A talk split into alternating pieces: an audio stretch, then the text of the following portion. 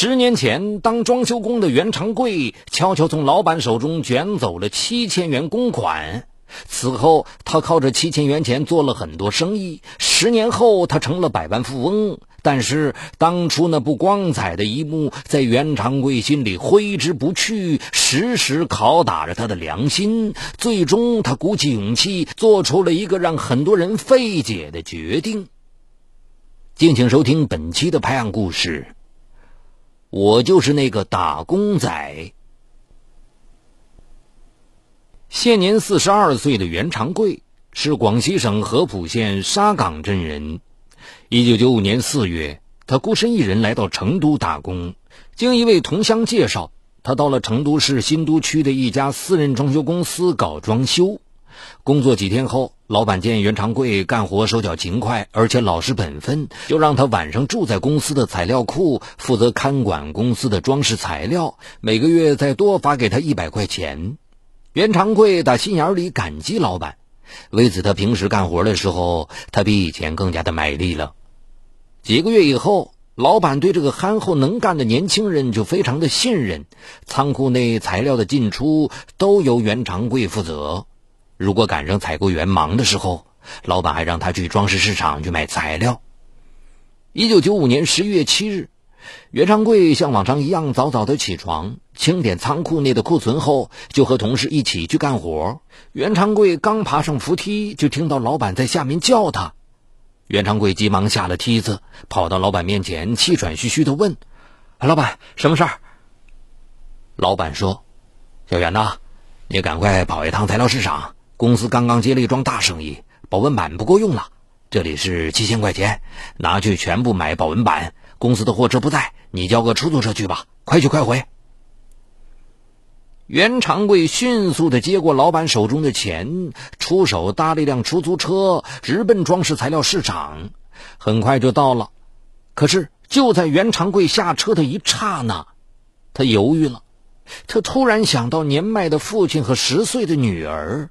两条腿不知怎么搞得像灌了铅一样钉在市场的门口，眼前浮现出病重的父亲躺在冰冷的床上，耳边回想起临走时女儿对他说的话：“爸爸，明年我也想上学。”袁长贵心想：“这七千块钱是我几年才能赚到的，现在家里也正是用钱的时候。”如果有了这笔钱，就可以让父亲到县里的大医院看病，用这笔钱就可以供女儿去读书。可是这么做，我又怎么对得起老板？无数个想要把钱带走的理由冲击着他的每一根神经。可是想到老板对他的信任和照顾，他又怎么能做出这样埋没良心的事情呢？经过一阵痛苦的思想斗争后，袁长贵还是做出了令他后悔一生的决定。他没有走进材料市场，而是坐在了一辆通往成都南站的公交车上。到了火车站以后，袁长贵再次犹豫了。他突然意识到自己不能回家去。回家后，他怎么和父亲、妻子解释这么大一笔钱的来历呢？如果老板报案了，他的家一定是警察的第一个目标。坐在人来人往的候车大厅，袁长贵的心开始感觉不安。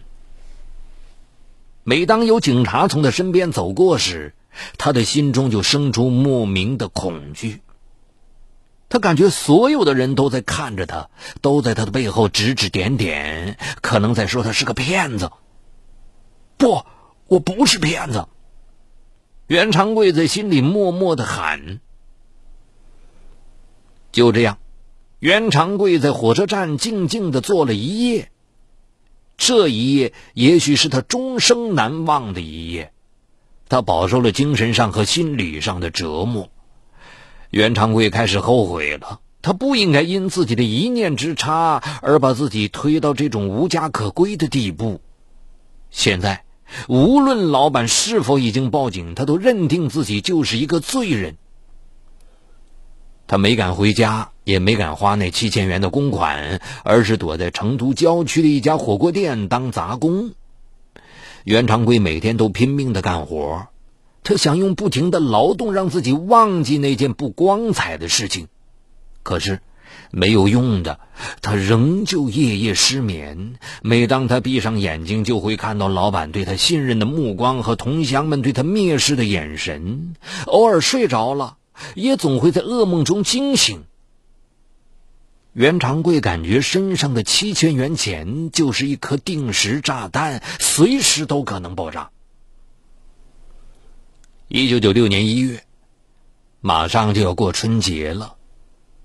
袁长贵不敢回家，怕见到成都打工的同乡，就写信给妻子，谎称老板让他在公司看材料，不能回家过春节，而且没有给妻子留下他的联系方式。袁长贵怎么会知道？就在他离开公司的第二天，妻子托同乡给他捎去一封信，让他赶紧回家一次。他的父亲正在家里等着看他儿子最后一眼。这些事情是袁长贵后来回家才知道的。他在镇上是出名的孝子，没能给自己的老父亲送终，成为了他一生的遗憾。他又觉得这是老天对他的惩罚。一九九六年三月，袁长贵突然提出让妻子和孩子一起和他去成都。妻子问他：“我们去成都靠啥生活呀？”“啊，我已经向孩子的姑姑借了七千块钱，我们去做点小生意。爸现在也不在了，你们娘俩在家里，我也不放心。”袁长贵再一次和妻子说了谎话，妻子从来都是听袁长贵的，所以也没有反对。不久，一家人就搬到了成都生活。一九九六年五月，袁长贵在他原来工作过的火锅店旁边租了一个铺面，做起了蔬菜生意。由于那件事情对他的影响很大。所以，袁长贵做生意时特别守规矩，对待顾客的态度也特别的好。他们店里的菜从来都是最新鲜、最干净的，而且从来不缺斤少两，生意非常红火。短短的一年以后，他用经营蔬菜店赚来的六万元钱，买下了老成人路的一个饭馆，准备开一家自己的火锅店。火锅店开业以后。袁长贵仍旧以诚实、守信、热情服务为经营原则，生意自然也非常的好。不到一年的时间，就净赚了十万元。有一天，为他们火锅店专门提供海鲜的老板找到袁长贵，让他帮忙联系个买家，把他的旧虾粒卖掉。袁长贵说：“送到二手市场吧。”海鲜老板瞪大眼睛说：“老兄。”你知道那样我要赔多少钱呢？大家都知道袁长贵是个热心肠，有求必应，所以有事情都愿意找他商量商量。不久，经过袁长贵介绍，海鲜老板的车就卖出去了，比二手市场多卖了一万多元。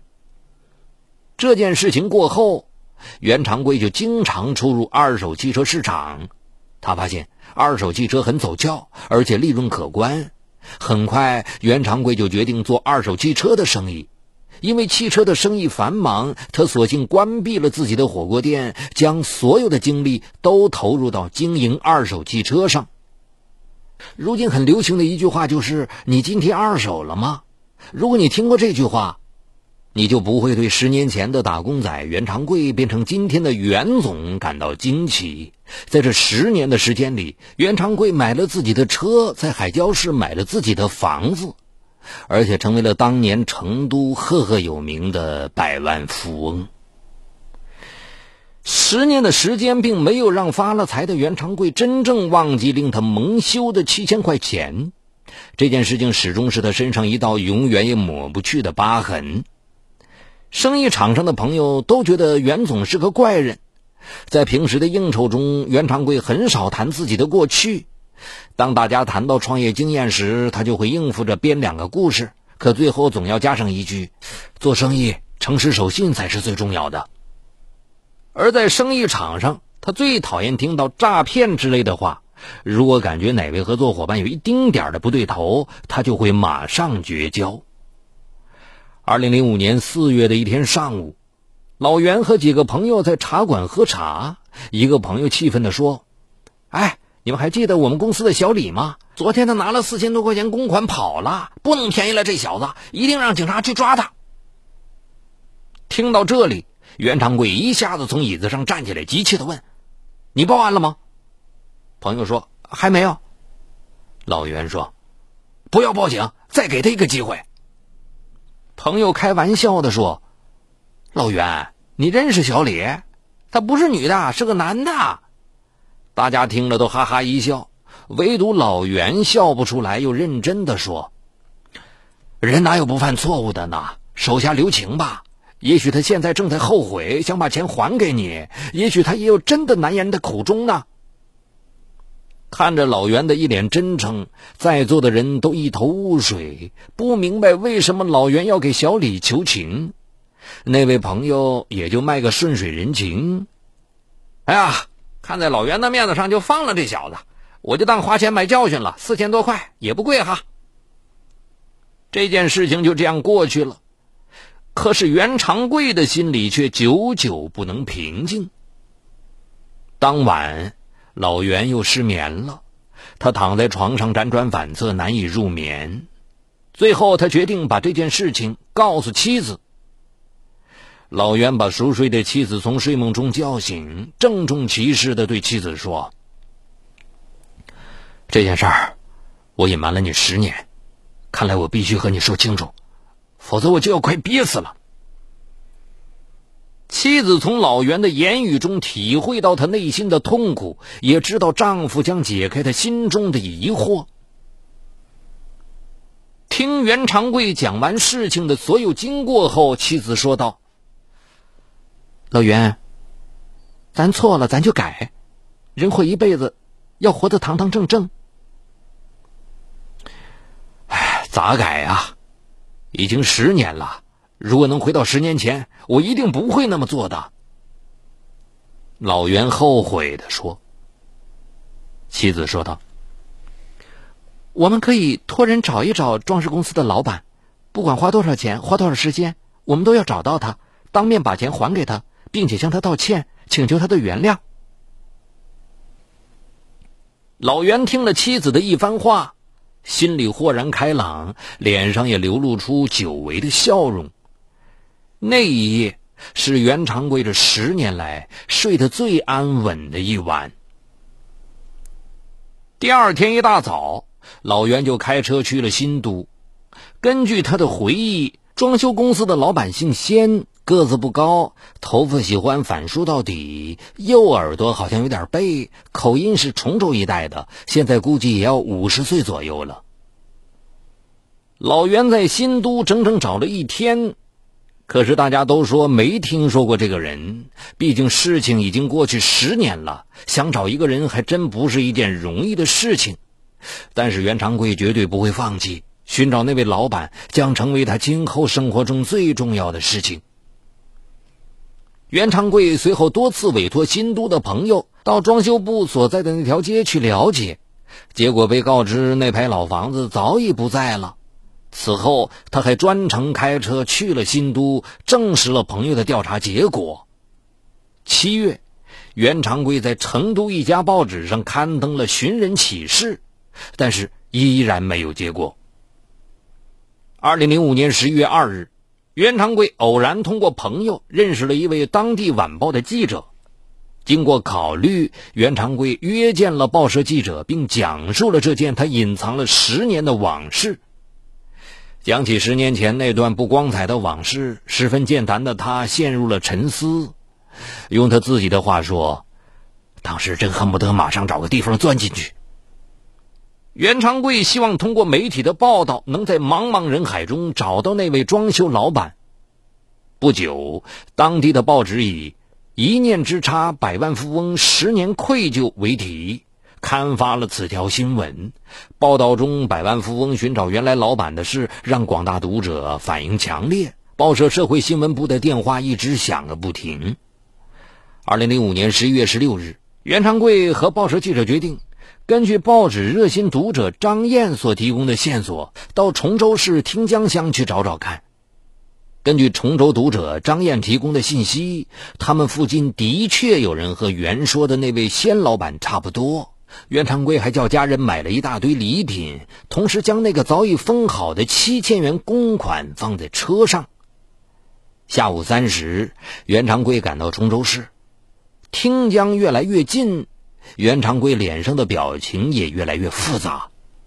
他一只手握着方向盘，另一只手紧紧握着那个装着现金的红包。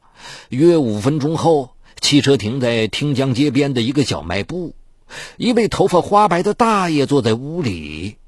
袁长贵下车就问：“大爷，请问你们这里有没有一位姓仙的装修老板呢？”老人仔细回忆很久，也没有找到一个和袁说的那个很匹配的人。眼看线索又断了，袁长贵特别沮丧。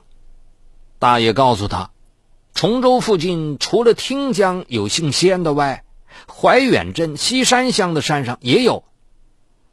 袁长贵又开车奔赴崇州市怀远镇，一番打听，到了晚上十点多钟，仍然没有查到仙老板的下落。